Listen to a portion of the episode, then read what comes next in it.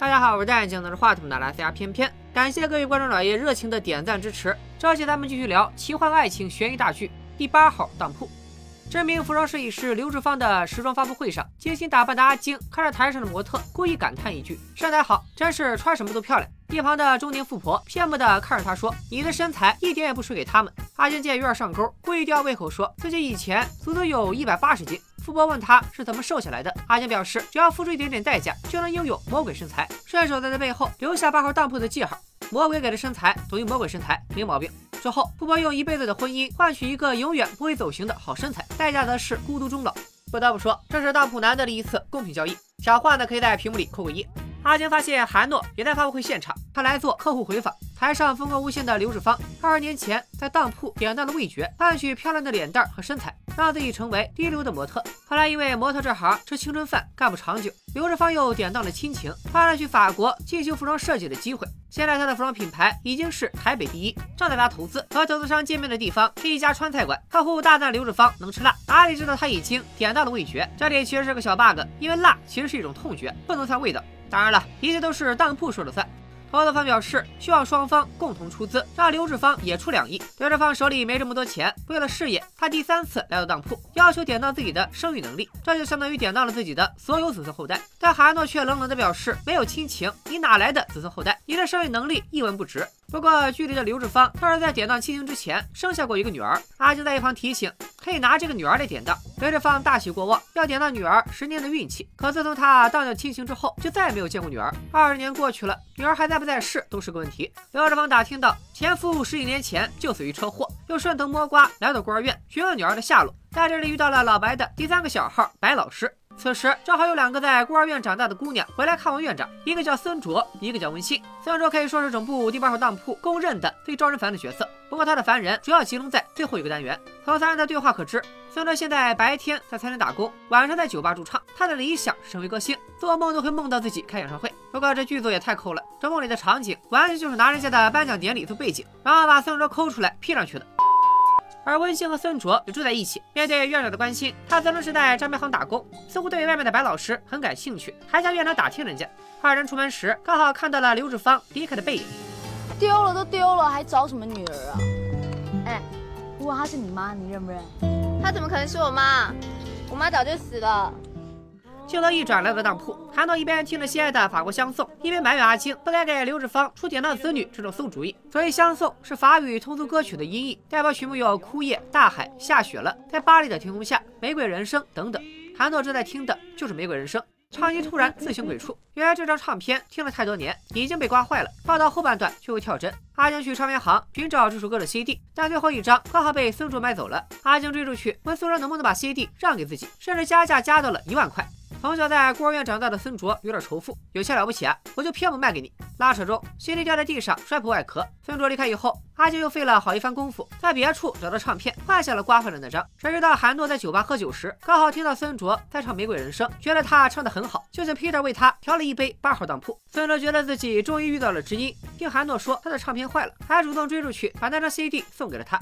韩诺回到当铺用 CD 试音，阿金听到旋律，还以为韩诺播的是自己买来的唱片，却发现他手里拿的 CD 外壳就是孙卓的那张，这才知道自己一万块钱都买不来的 CD，孙卓直接白送给了老板，还骂自己是疯女人，气得阿金回头就要把刚买来的唱片扔掉。韩诺立马过来哄他，直言还是老唱片听起来更有味道。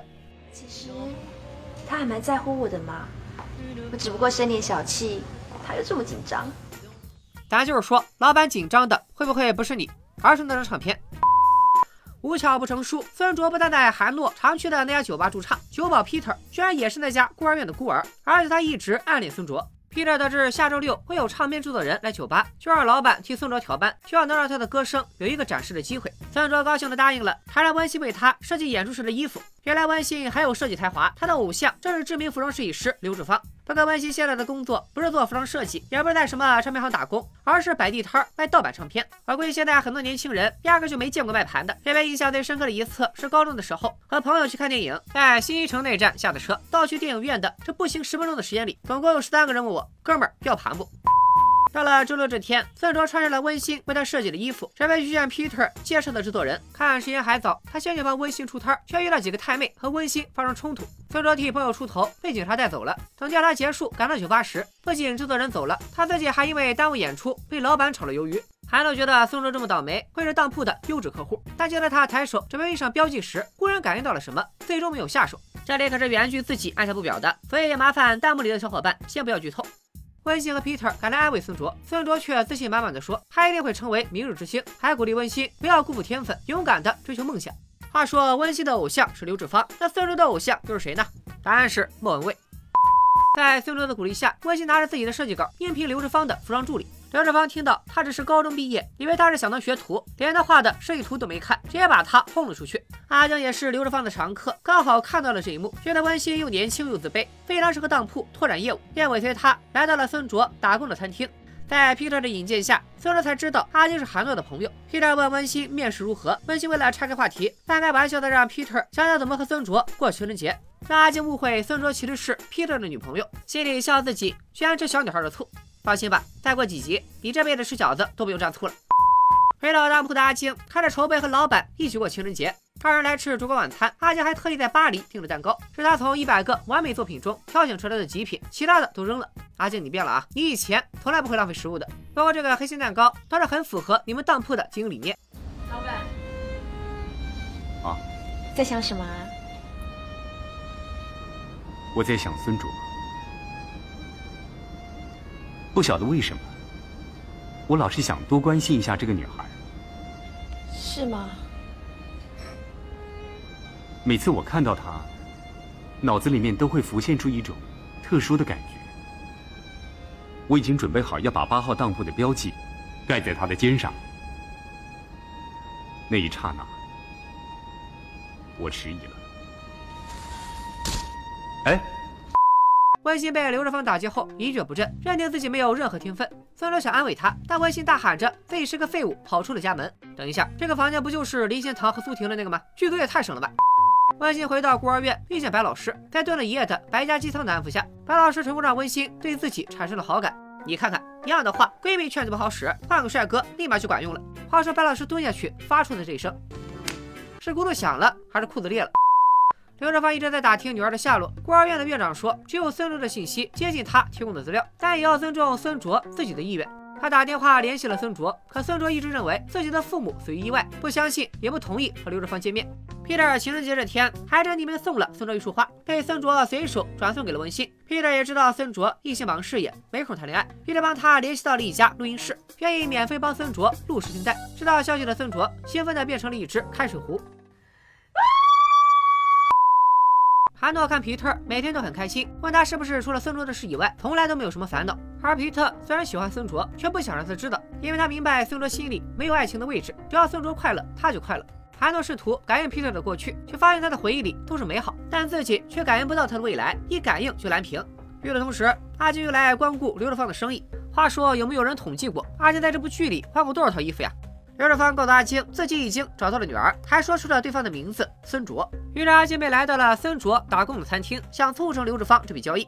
可同样只感应到了他的过去，无法看到他的未来，也不知道他的出身来历。回到当铺询问韩诺，韩诺表示，越是黑暗贪婪的心灵，就越容易被当铺引诱堕落；但越是光明乐观、无欲无求的人，就离当铺越远，所以他们才会什么都感应不到。讽刺的是，越黑暗的灵魂就越不值钱，越圣洁的灵魂就越宝贵。买卖越难做，回报就越大，风险投资了水是。温馨接到院长的电话，说明天下午三点，孙卓的母亲想和他在孤儿院见面，但孙卓刚好明天要录歌，何况他压根就不想去。没办法，温馨只好替朋友走一趟。这才发现来认亲的人正是自己的偶像刘志芳。得知孙卓不肯来见自己，而眼前这个自己前几天刚刚打发走的求职者，正是女儿的好闺蜜。刘志芳瞬间变了一副面孔。你两个是最好的朋友，你一定要帮我这个忙，求求你吧，我一定要和他见面。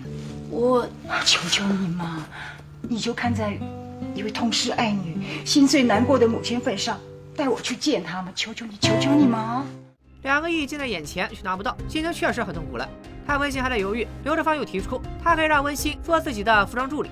此时孙哲的录音带录完了，他拜托录音室多录一卷，他要送给一个特别的朋友。Peter 听完心里还美着呢，出来才知道，人家孙哲是想送给韩诺一份。Peter 这个变态能处，让他给情敌送东西，他还真送。韩诺拿着试音带回了当铺，一脸陶醉的听歌。为何梦见他？那好久好久以前分手的男孩，又来到我梦中。老板，你清醒一点啊！他唱的还没你好听呢。发现老板居然在听孙卓的歌，女人的直觉告诉阿金，这个孙卓不简单。他故意对韩诺说，孙卓有不可多得的天分，以及比一般人更强的企图心。他身上所有的一切，对当铺来说都是稳赚不赔的好东西。不管刘志芳是不是孙卓的亲生母亲，他都做定了孙卓的生意。此时有三家唱片公司想着孙卓的声音带，他兴奋地跑到酒吧来找 Peter，没想到放在酒吧柜子里的袋子被 Peter 的同事当成垃圾扔掉了，而录音室里的母带也被洗掉了。孙卓备受打击，阿金故意出言引诱，说想要事业成功很容易，只要用东西交换就可以了。孙卓立刻说，如果有人能给他成功，就算拿他的灵魂去换都没有问题。阿金便趁机递出了名片。这里补充一个小设定：虽然圣洁的灵魂不容易被当铺诱惑，但这种人也难免会产生绝望、悲观这一类的负面情绪。这种时候便是当铺下手的最好时机。孙卓收到名片以后，会不会去当铺典当？咱们暂且按下不表。话说温馨上班第一天。刘志芳依然连看都没看他的设计稿，只关心孙卓有没有答应和自己见面。在得到否定的答案后，便埋怨温馨办事不力，干脆下班以后跑到了人家家里。本就深感挫败的孙卓回家看见刘志芳，更气了。气得跑出家门的孙卓看着手里八号当铺的名片，心念一动，当铺的预约墙上立马显示出他的名字。那顶格外阴间的红色轿子再次出现。正常人看到这阵仗，不是早就该吓跑了吗？只能说当铺客人的欲望太强了。就在孙卓即将走进轿子时，一只手忽然拦住了他。没错，那个熟悉的男人他来了，他带着煮好的鸡汤走来了。在白老师一番装傻加洗脑之下，孙卓暂时打消了去当铺的念头。这时，Peter 打来电话，说韩诺手里还有一卷备份的袋子，这让孙卓再次燃起了信心。话说你俩是啥记性啊？一共就多落了这一卷袋子，到现在才想起来。眼看着约墙上的名字消失，韩诺知道又是白家人干的好事。他来到孙卓打工的餐厅，白老师也在这里，劝他和孙卓保持距离，否则一定会后悔的。你还记得心痛的滋味吗？我早已忘记，只怕未必全忘。当白老师闪离之后，韩导发现自己也无法准确感应到孙卓的未来以及他的出生来历，因此对孙卓产生了更大的兴趣。这天，一位神色紧张的赵先生来到当铺，说自己急需两千万还赌博借的高利贷，而他拿出来的典当物竟然是……哇，金色传说。这部弘一大师用鲜血手抄的《金刚经》是赵先生的父亲留给他的遗物。弘一法师就是近现代著名的思想家、教育家李叔同，他是中国新文化运动的先驱，在文学、音乐、书法等众多领域都有很深的造诣。后来出了家，法号为弘一，成了享誉海内外的得道高僧。阿江一眼看出这可是圣物，抵得上当铺十年的业绩，立刻催促赵先生签字。话说这经书拿到拍卖行不得拍个两亿，为啥来当铺啊？果然，名字签了一半，赵先生后悔了，要取消交易，拿走经书。抢夺过程中，金刚经灼伤了韩诺的大腿。大家记住这个赵先生，他不是个普通的龙套。最后一个单元还会再度登场。韩诺在床上昏迷了一整天，在八号当铺这么多年，这还是他第一次受伤。黑影来探着韩诺，指责他办事不力。阿金怒骂主人冷血无情，像他这样，谁还会给他卖命？被惊醒的韩诺立刻又替阿金求情。虽然被阿晶骂了，黑影却也没有生气。阿晶亲女儿实锤了，还向临走时留下一句：“韩诺只要不离开当铺，他的伤过几天就会痊愈。”看来这个当铺就是我放的泉水，待着不动就能自动回血。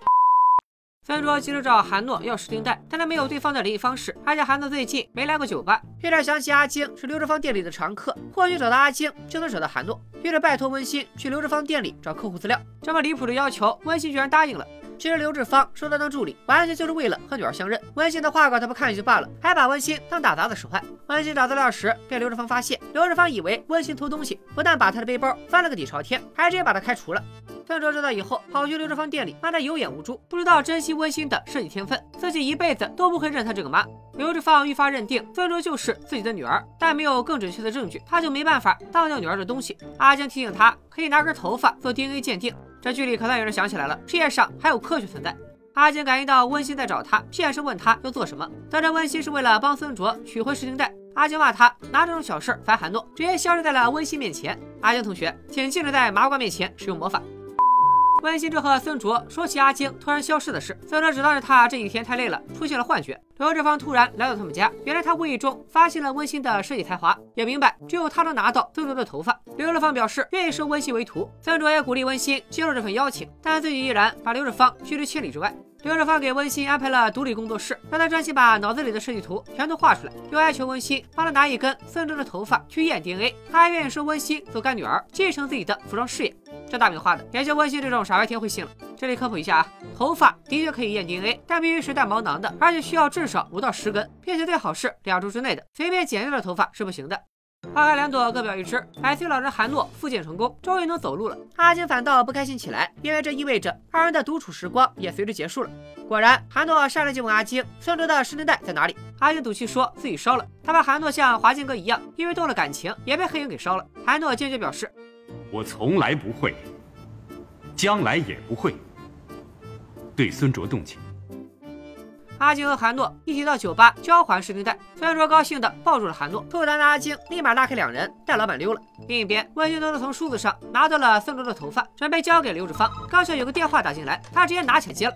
偷看老板的客户资料也就算了，这咋还擅自接老板电话呢？不过温馨也因此发现刘志芳盗用了自己的设计，而面对他的质问，刘志芳大言不惭地表示，他只是采用了温馨的部分设计。温馨一个无名小卒的设计没人会用，但只要挂上自己的名字就会是流行。房子塌了的温馨终于意识到，刘志芳完全就是在利用自己。死忠粉转黑了他，偷偷用自己的头发掉包，发誓让刘志芳这辈子都找不到女儿。这种阴暗想法让阿静觉得现在是给温馨印上记号的好时机，却被一辆汽车打断施法。车里坐着的不是街舞天才白老师，还能是谁？面对气急败坏的阿静，微笑天使白老师再次露出他一贯人畜无害的纯良笑容。阿静来到酒吧，点了一杯八号当铺。这位试听带没人听而倍感失落的孙卓，听到这个名字动了心思，主动向阿静示好，问他八号当铺是不是真的可以交换一切想要的东西。阿静还没来得及推销，就被白老师再次截胡。Peter 发现他和以前常来的白医生长得很像，但看久了就不像了。没关系，这种事常遇到的。Peter，你自信一点，这俩就是一模一样。为了拉拢宋卓，阿静和白老师轮流给他灌毒鸡汤。离开酒吧以后，阿静和白老师第一次正面交锋。俩人一番唇枪舌剑，为了让白家人输一次，阿静更是打定了主意，一定要做宋卓的生意。花开两朵，各表一枝。为了鼓励宋卓，皮特在酒吧里放起他的歌。果然，唱片的制作人李平被各种打动，邀请宋卓参加公司的新秀选拔赛。比赛气氛格外紧张，宋卓抽到最后一号。至于各位选手的唱功嘛，请大家自行感受。爱情究竟是精神鸦片，还是是寂寞的无聊消遣？为何你还来拨动我心跳？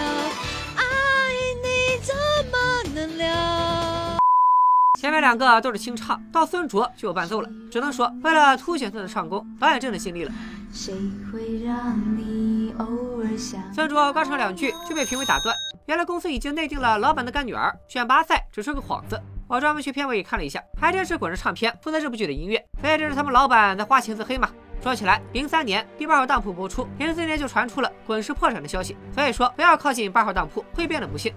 这次失败让孙卓彻底绝望，又兴起了去八号当铺的念头。又是白老师及时出现劝阻，月牙墙上孙卓的名字忽隐忽现。阿金忍不了白家人三番五次捣乱，也主动现身拉客。相信我，成功绝对没有捷径。谁说没有？又是你。成功当然有捷径，捷径只会让人迷路，但它会成功；不劳而获的成功是毫无意义的，但它会成功；那种成功是空虚的。但它会成功。最终，两位奇葩说辩手成功气跑了孙卓。虽然阿江一直缠着白老师，但是在 Peter 和温馨这俩好朋友的安慰下，孙卓还是打消了去当铺的念头。韩诺告诉阿金，友情、亲情、爱情是人类的灵魂中最强大的三种能量。如果每个人都知道这三样东西的价值，就没人会走进当铺。放掉这些的人是最愚蠢的。等等，你这不是在骂你自己吗？孙卓总是抱怨自己一无所有，Peter 却一语惊醒梦中人，说不定老天让刘志芳找到他，就是想给他一个重归的契机。于是孙卓又想认回这个便宜妈，想啥呢？认她当妈，你要倒霉十年啊，这辈子就完了。孙卓要求温馨带他和刘志芳见面做 DNA 检验，温馨只得坦白，为了报复刘志芳，拿自己的头发冒充孙卓头发的事。一旦报告出来，刘志芳不会再相信孙卓是他的女儿。接连遭受打击的孙卓决定放弃自己的歌星梦。韩诺却在此时找到孙卓，鼓励孙卓去八号当铺典当。为啥这里韩诺会突然转变呢？因为他认为孙卓的梦想非常宝贵，无论他拿什么去典当，只要还坚持自己的梦想，就一定会过得比现在好。没有梦的人，就什么都没有。第二天，刘志芳已经拿到了检验报告，发现果然吻合。他拿着报告来到当铺，要当当女儿十年的运气。但韩诺却说孙卓根本就不是他的女儿。其实观众早就猜到了，刘志芳的女儿其实是文心。画这个报告的日期居然是九二年，而且名字还是温馨，道具组是不是可以开了？温馨从刘志芳那里得知，两人的 DNA 居然完全吻合，万万没想到自己才是刘志芳的亲生女儿。一个无业游民去给偶像打工赚钱花，结果发现偶像是个人渣，然后人渣又变成了亲妈，人生的大起大落不过如此。担心穷如白老师，自己该不该认这个刻薄势力的妈？对方一如既往带着白氏半永久微笑，猛灌鸡汤，劝温馨面对现实，还要让孙卓知道真相。而孙卓在找到自己离开孤儿院时，院长交还给他的传家之宝，准备拿它去当铺典当。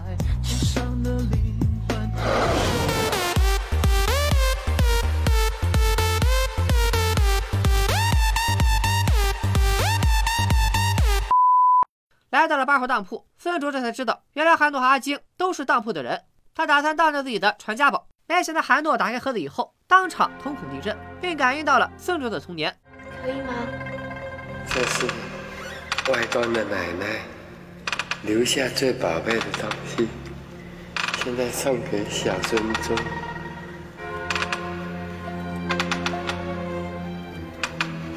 这是什么？这是传家之宝。韩诺拒绝交易，挥手送走了孙卓。阿晶不理解，问韩诺为什么如此偏袒孙卓，就是不肯做他的生意。韩诺不肯解释，还对阿晶发了脾气，这让阿晶更加误会，以为韩诺爱上了孙卓。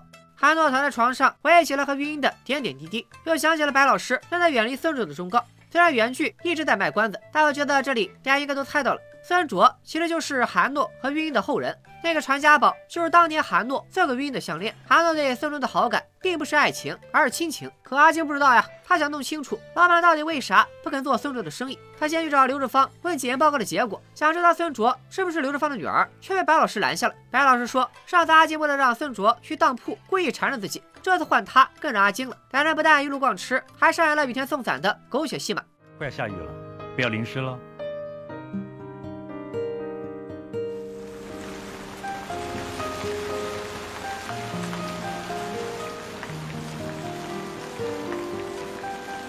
答应你，我今天不会去找刘志芳的。开始的时候，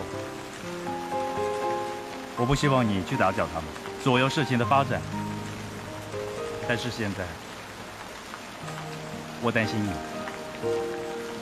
我想念你，想念过去，没有人能把你代替。再重来，灵魂冲动可以买卖。还不知道自己后院已经起火了。韩诺来到酒吧，劝孙卓不要卖掉传家之宝，他的祖先知道会难过的。你干脆说我的祖先会从棺材里跳出来骂我算了。哼，这也不是不可能。韩诺让孙卓忘记八号当铺，孙卓却让韩诺告诉自己更多关于当铺的事，否则他就把当铺的秘密昭告天下。没想到韩诺反而笑了。孙卓这才发现，以往自己有什么事儿都有和温馨 Peter 说，但这次却没有和他们提当铺的事。这里也算是补充了一波设定，就是去过当铺的人似乎都被当铺的力量所影响，他们不会主动透露当铺的存在。而此时，温馨已经告诉了 Peter 孙卓，刘志芳其实是他的母亲。看孙卓和韩诺聊得火热，温馨提醒 Peter，韩诺看孙卓的眼光不对劲。Peter 见温馨这么敏锐，问他是不是恋爱了。这时，阿金和白老师也来到了酒吧，阿金还向韩诺宣布，他今晚不回去了，拉着一脸蒙圈的白老师就要走，以致现场三男三女六个人，弹幕里求一共有几组 CP。孙卓接到刘志芳的电话，说温馨得了疾病，他赶过去才发现自己被骗了，是刘志芳想拉他去验血。情急之下，孙卓说出了真相：温馨才是你女儿。温馨？对，没错，那根头发是温馨的，不是我的。你以为得知真相的刘志芳会有所改变吗？并没有，他只是觉得温馨现在是自己的摇钱树，这要是典当了他的运气，那以后他画不出这么优秀的设计稿，自己抄谁的去啊？所以刘志芳来到当铺，说不当我闺女十年的运气了，直接当她十年的寿命好了，这边你们当铺肯定不亏。没想到韩诺再次拒绝，说刘志芳还想交易，就只能典当自己的双眼。说完一个巴掌就给刘志芳扇没了，估计是在讽刺他有眼无珠吧。感应到韩诺在做什么的阿晶，以为韩诺只是不喜欢别人拿孙女典当，所以才一直不做这笔买卖，并不是对孙卓有特殊感情。于是开心的又回到了当铺，继续帮韩诺做假账。发现老板还是整天去对孙卓唱歌，阿金还以为是因为自己前两天和白老师在一起，老板吃醋了，所以故意气自己，自我攻略大师了，属于是。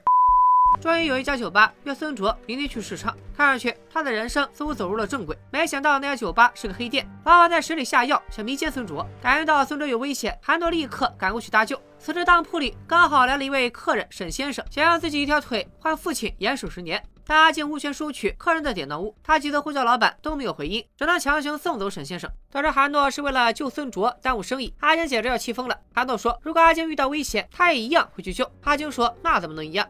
对。遇到你的人比较危险。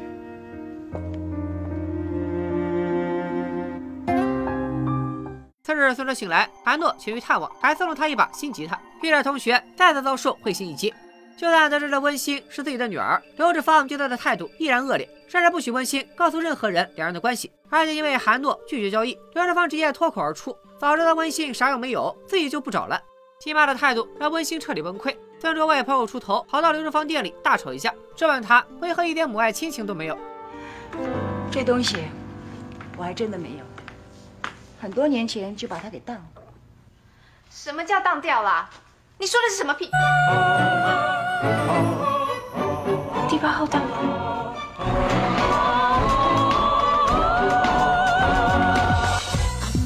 你知道那个地方？你去了第八号当铺。点到了亲情。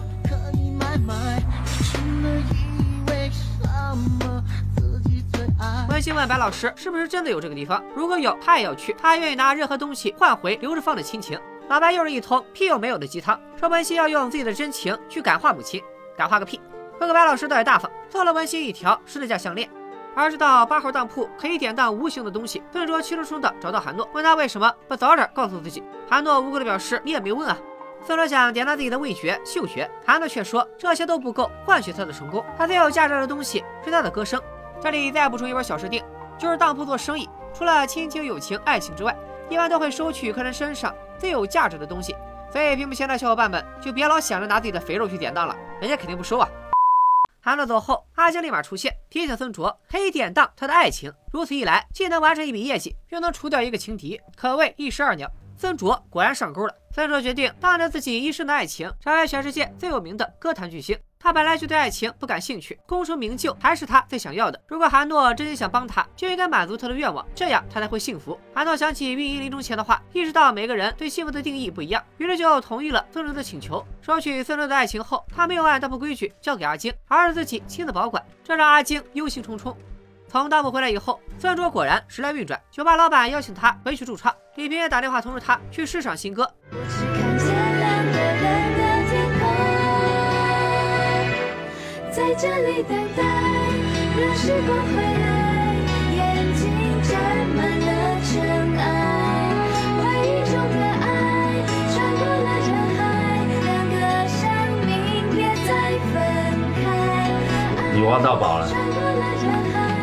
感觉田云师说的宝是他自己。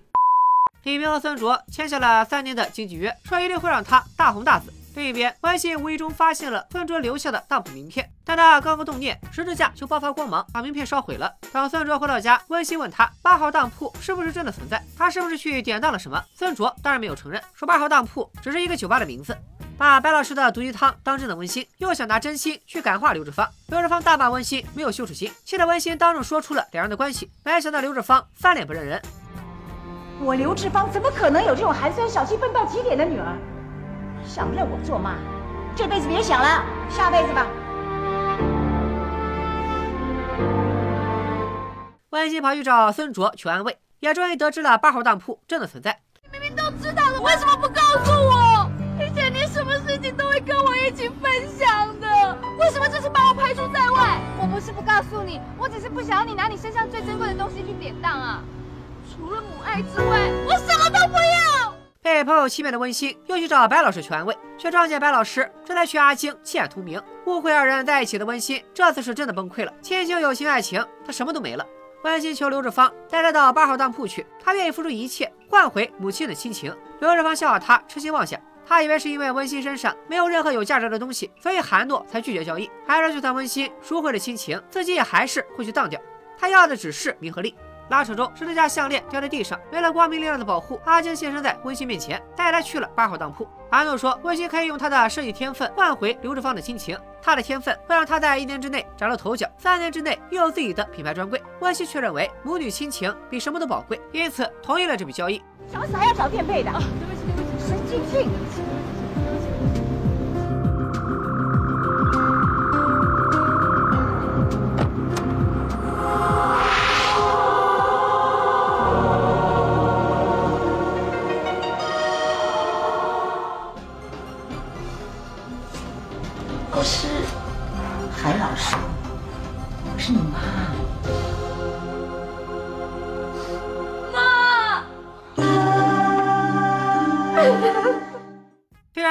意图会回到小学生画画水平，但温馨依然觉得这次典当很值。花开两朵，各表一枝。李萍想在电台宣传孙卓的《两生花》，主持人却不买账。让他去卫生间，李萍跑进演播室，偷偷播了这首歌。歌曲放到一半，被主持人发现，要把他赶出去。这时电台经理进来，说很多听众打电话，要求把刚才的那首歌播完。孙卓真的一炮而红。刘志芳和温馨母慈女孝，见女儿一直在努力工作，还请了煮的东西给温馨吃。温馨说自己最近身体不舒服，想晚两天再交设计稿。刘志芳也没有生气，反而劝女儿身体要紧。他在无意中发现女儿已经画不出设计图，去孤儿院办理领养手续时，他从白老师口中得知，温馨拿自己的设计天分换回了他的亲情。刘志芳再次来到了当铺，希望能换回温馨的天分。孙卓、温馨、刘志芳，白老师正在当铺金牌业务员，一连促成了三笔交易，这叫什么呢？这就叫三连。原本韩诺可以直接收取刘志芳的灵魂，但却只要了他的双眼。阿晶提醒韩诺，一双眼睛怎么能和灵魂相比呢？太亏了，这就是你不识货了。那可是哭泣女王、琼瑶女郎的眼睛啊！哪有今天，完全是咎由自取。当初我为了追求我自以为是的幸福，居然把亲情给当。绕了一大圈之后，我终于才明白。原来真正的幸福就在我身边。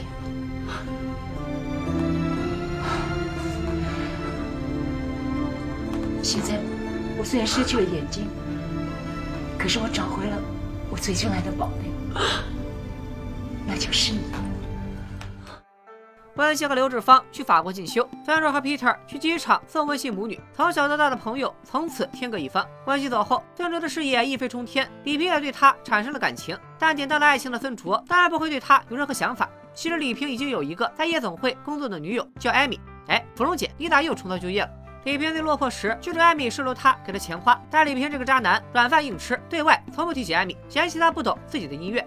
当铺里，阿金要收回孙卓的爱情，放回典当柜，但韩诺却要亲自保管。阿金这么韩诺，是不是哪天孙卓后悔了，他还要把爱情还给孙卓？韩诺没有解释，一把推开了阿金。阿金说这次他不会再包庇韩诺，气冲冲的离开。韩诺把孙卓的爱情放进锦囊，贴身收藏。突然老脸一红，继而老树逢春，接着老房子着火，他竟然吸收了孙卓的爱情。感受到爱情的韩诺主动来找阿金，称赞他的衣服好看。看阿金换了一双运动鞋，还替他挑了一套运动装，彪马早已品牌生涯最大危机。韩诺夸阿晶比街上任何一个女孩都可爱。阿晶这个百岁老太婆听了心花怒放，她以为韩诺突然对自己这么好，是为了让她不要向黑影报告孙哲的事。可美男计也不是老板的作风啊！韩诺为阿晶准备了一桌烛光晚餐，还握着他的手说自己没有任何目的，只是单纯的希望阿晶开心。还提出要和阿晶一起坐飞机旅行。不过现在当铺即将进行五十年一次的大盘点，旅行只能暂时推迟了。二人正忙着盘点，只见孙卓来到了当铺，给韩诺送他的新唱片。吃醋的阿晶一不留神打破了一个罐子，一个蓝色光球飞了出去，附体在了当铺的杂役身上。确认了，新版《电子传奇》同款特效。好的，以上就是第八号当铺第十三到二十一集的全部内容。这一单元主讲亲情和友情，相对来说剧情稍显拖沓，并且有强行推进的嫌疑。比如孙卓被下药迷晕那段，可以让韩诺用法力解救，但非要他亲自去现场，还因此耽误了当铺交易。很多人不理解温馨拿天分换回亲情的举动，其实对他这样一个从小被人抛弃的孩子来说，母爱已经成为了执念。他需要亲人的关爱来确认自己活着的价值，这是世俗意义上的事业成功无法填补的心灵空白。而认定父母已经意外死亡的孙卓，他把人生完全寄托在了事业上，成为没有感情的工作机器，可以说是两个极端了。另外夸一下刘雪华老师的演技，他只用一个眼神就把刘志芳前妻的刻薄势力和化为亲情后的母爱表现的非常到位。按照原著小说的设定，孙卓是天分极高的小提琴音乐家，估计是演奏会的场景太烧钱了，剧里就改成了唱歌。但演员本人的唱功实在是只能夸一句，好歹是真唱了。至于这一单元的白老师，虽然行动力比上个单元的白医生强，但还是没能阻止人类走进当铺。回到剧情，阿金打破了装着灵魂的罐子，闯下大祸。他要如何想办法补救那个富人杂役的灵魂？到底是什么人？为什么李平的女友艾米和第一个单元中的青楼女子芙蓉长得一模一样？再说还会如何作妖？韩诺和阿金还会遇到什么样的客人？马白下一次会换什么身份？一切答案尽在第八号当铺的第四期解说。咱们不见不散，拜了个拜。